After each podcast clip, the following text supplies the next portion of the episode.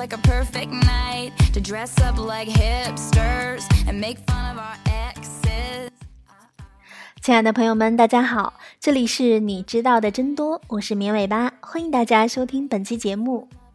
我们都知道，豆浆可以说是中国人的国民饮料，虽然它既营养又好喝还便宜，但是仍然不能阻止无良媒体和伪专家前赴后继的黑它。对于一些广为流传的豆浆谣言，今天的节目我们就来让你知道这些传言的真相。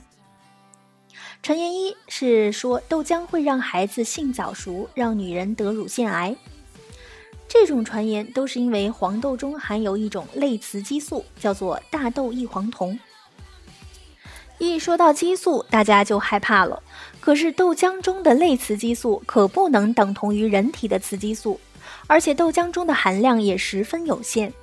其实，大豆异黄酮是我们身体的好朋友，它能帮助调节人体的雌激素水平。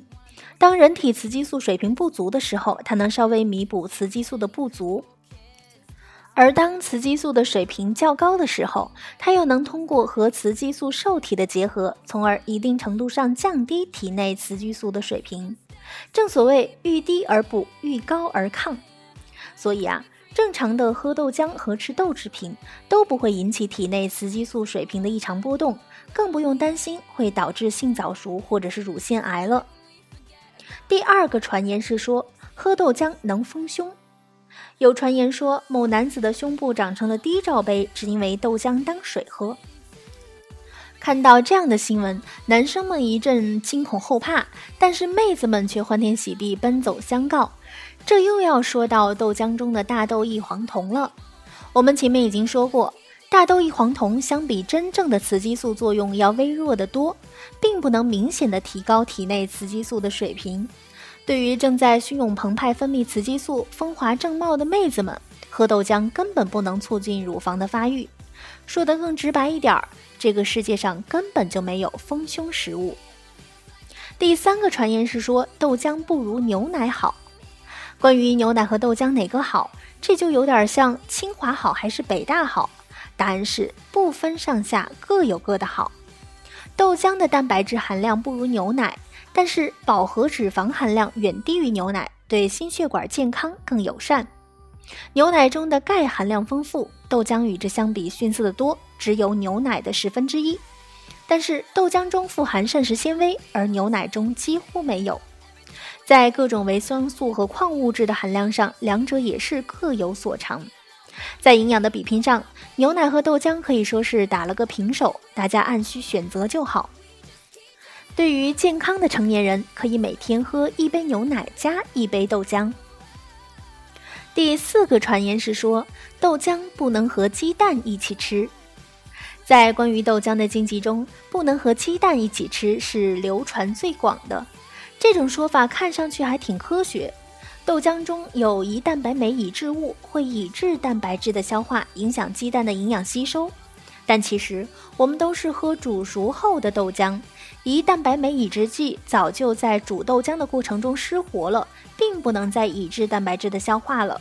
所以放心，早餐喝豆浆时，请任意搭配白煮蛋、茶叶蛋、荷包蛋，完全不用担心。但是，如果你是喜欢把生鸡蛋打入热豆浆中喝，这就不是一个好习惯了。并不是因为豆浆和鸡蛋相克，而是由于热豆浆的温度并不足以把鸡蛋冲熟，而鸡蛋很容易被沙门氏菌污染。吃煮熟的鸡蛋一般问题不大。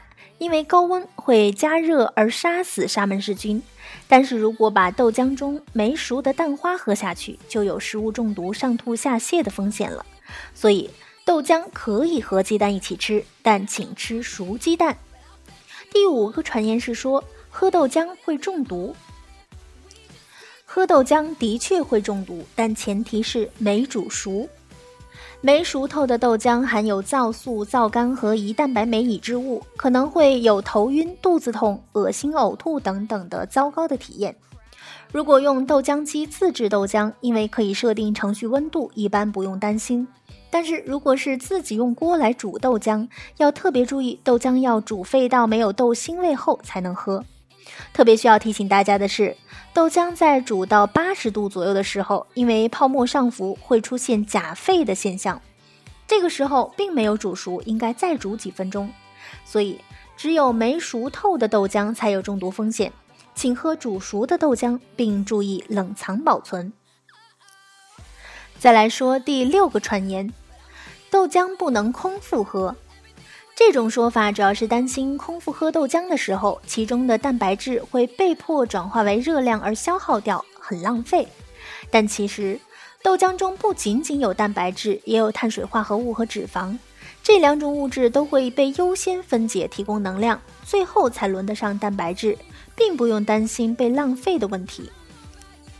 更何况，大部分人喝的都是甜味豆浆，里面加的糖可不少，所以。对于健康的人群，任何时候都可以喝豆浆。第七个传言是说，喝豆浆不能加红糖。据说红糖里面含有很多有机酸，会和豆浆中的蛋白质产生沉淀，影响蛋白质的吸收。事实上，完全没必要担心，因为胃酸也是酸钠，豆浆中不加红糖，喝进胃里也是一样会沉淀的。蛋白质遇酸产生沉淀很正常，并不会影响营养价值，所以无论是红糖或者是水果果汁都可以和豆浆一起吃。不过红糖也是糖，也有热量，记得要放少一点。那了解完这七个传言和真相，大家就会发现，豆浆实在是集营养、好喝、便宜为一身的中国好饮料。建议大家每天喝一杯无糖或者少糖的豆浆，但是记得一定要煮熟哦。好的，以上就是本期节目的所有内容了，感谢大家的收听。如果你需要了解节目的文字内容和好听的背景音乐，可以关注“绵尾巴”的微信公众号，直接搜索“绵尾巴”三个字的全拼就能找到了。也欢迎你提出你宝贵的意见和建议。下期节目我们再见吧，拜拜。